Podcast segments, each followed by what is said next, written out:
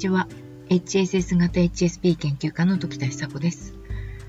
昨日、えっ、ー、と、クーパー先生、HSS 型 HSP 研究家、あの、心理学者で、まあ、アメリカのそのスリルという HSS 型 HSP についてのみ書いた初めての、えっ、ー、と、書籍を書かれたクーパー先生と、まあ、アーロン先生ですね、HSP という、まあ、言葉を生み出したんでしょうかね、創設者というか、えっ、ー、と、アーロン先生から始まったと言っても過言ではないと思いますけれども、その二人のメルマガをを取ってまして、もちろん英語なんで私にはちょっとハードル高いんですけれども、まあ、あの、読みたいので読むんですね。で、えー、最近、あの、HSP と HSS という2つの特性を持って合わせ持っているということ自体が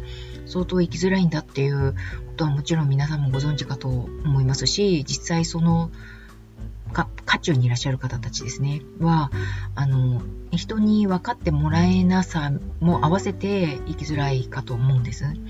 プラス、あの、そういう両方の気質を持った男性ですね、が、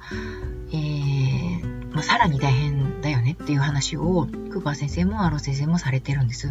で、アロン先生の、えっ、ー、と、授業をですね、 Zoom で授業を受けたことがあるんで、一回だけあるんですけど、もう私も本当に英語をそんなに理解できないので、ゆっくりゆっくり理解しているような状況で、本当に少しずつ、あの、読解してるみたいな感じですね。授業です。英語の授業。そういうのを受けてるみたいな感じで、アーロン先生の授業をこう少しずつ読み解いてるんですけど、その中でもやっぱり男性はねっていう、あの、特に大変よねっていう、大変よねっていう言い方ではないですね。そんなドカーンとした分かりやすい言葉ではなくて、うーん、生きづらいですよねっていうことをこう、やっぱりおっしゃられるわけです。で、えー、クーパー先生、男性なんですけど、男性のクーパー先生は、あの、そういう男性たちのためのグループを開催されていて、えー、HSS 型 HSP men 男性たちっていう、えー、本を出されてもいます。えっと、コミュニティなもの、ようなものを作られているかなという感じもしますが、あの、ブログの中、ブログで、あごめんなさい、メルマガで、えっと、その違いですね。uh, How a sensitive, highly sensitive man different っていう、えー、タイトルの、まあ、まさにそのハイリーセンシティブな男性たちはどう違うのかっていうことについてブログで書かれてたりしてるんですけれども、まあ、書かれてるので、もし興味のある男性が、あの、いらっしゃったら、読み下してみていただけるといいかなというふうに思います。えアーロン先生のですね、ブログを、えー、昨日久々にちょっとこう読んでいたら、どうして私は普通になれないんですかっていう質問を受けるんですっていう、あの、スタート書き出しのブログがあったんですね。えー、よく私も聞かれるんです。あの、どういう風にしたら普通になれますか？こんな特性いらないですっていう感じですね。苦しいだけだし、生きづらいだけだから、もっと生きやすいみんなと同じようになりたいんですっていう、その、つぶやきのような叫びを聞くことがあるんです。もうこの特性自体をギフトだっていう風に思えれば、まだマシなんでしょうけど、この特性なんかいらないよ。本当に、えっ、ー、と、みんなと同じように、ただただ普通に生きたいだけなんだよっていう叫びのような言葉を聞くたびにすごく胸が痛いんですね。あの、わかる、わかるし、えー、でも、そうはなれないんだよっていうことを私が言ってもいいもんかどうか。あの、あんまり声を大きくして、もちろん説得するようなことは絶対にないですし、あなたはそれで苦しいんですねっていうふうにお話を聞くことしか正直できないですし、まあ、少しの解決策を提示するということはもちろんですけできるんですけれども、ご本人がどうして私はああいうふうに生まれてこなかったんだろうっていうふうにおっしゃられることの言葉の奥にあるその切実さとか苦しさみたいなものが言葉の中にこう含まれているわけですよね。それを聞くたびにちょっと苦しくなるわけですが、えっ、と、アーロン先生にもやっぱりそういうふうに聞いてこられる、あの、訴えてこられるクライアントさんたちがいらっしゃるようで、アーロン先生がそれについてブログを書かれていました。えー、そのサイトをですね、えっ、と、コメント欄っていうか、あの、ご紹介欄の中に載せておきますので、もし興味があればそちらを読んでいただければというふうに思います。で、この、えっ、と、私も、あの、つたな英語英語力そんなにないながらも、あの、下の方まで読ませていただいて、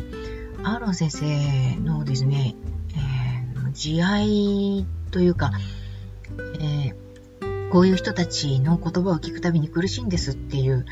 そそれでも生きていきましょうよっていうこうメッセージを読ませていただいて、なんか本当に率直に言って感動してしまいました。あの、そうですよねっていうふうに、あの、いつも思っているようなことをきちんとこう、言葉にされていたっていう箇所がありました。このブログ自体は2020年5月14日に書かれていて、タイトルは Why can't I just be normal? という、あの、それこそ心の叫びを、まあ、どうしてノーマルに私はなれないでしょうですかねっていう問いかけがタイトルになっています。アーロン先生の、まあ、あの答えとしては、ハイヤーコーリング、あの、神がそのより高い次元で、えー、もたらしてくれたもの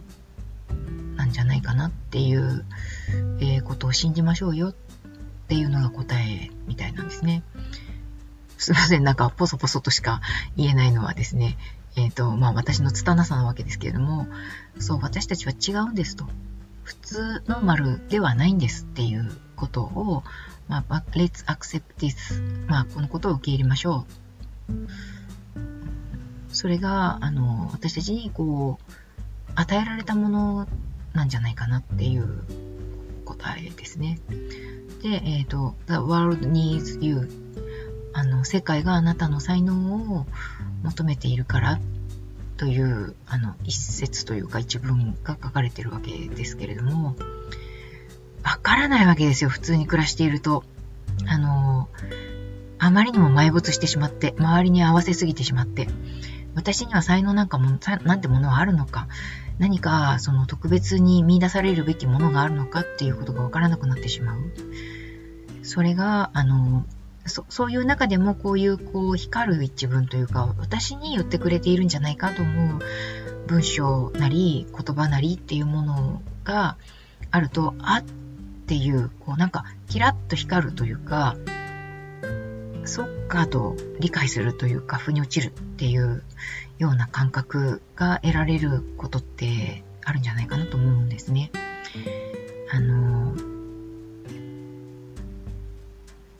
まあ、世界はあなたのユニークな、ただ一人の個人的に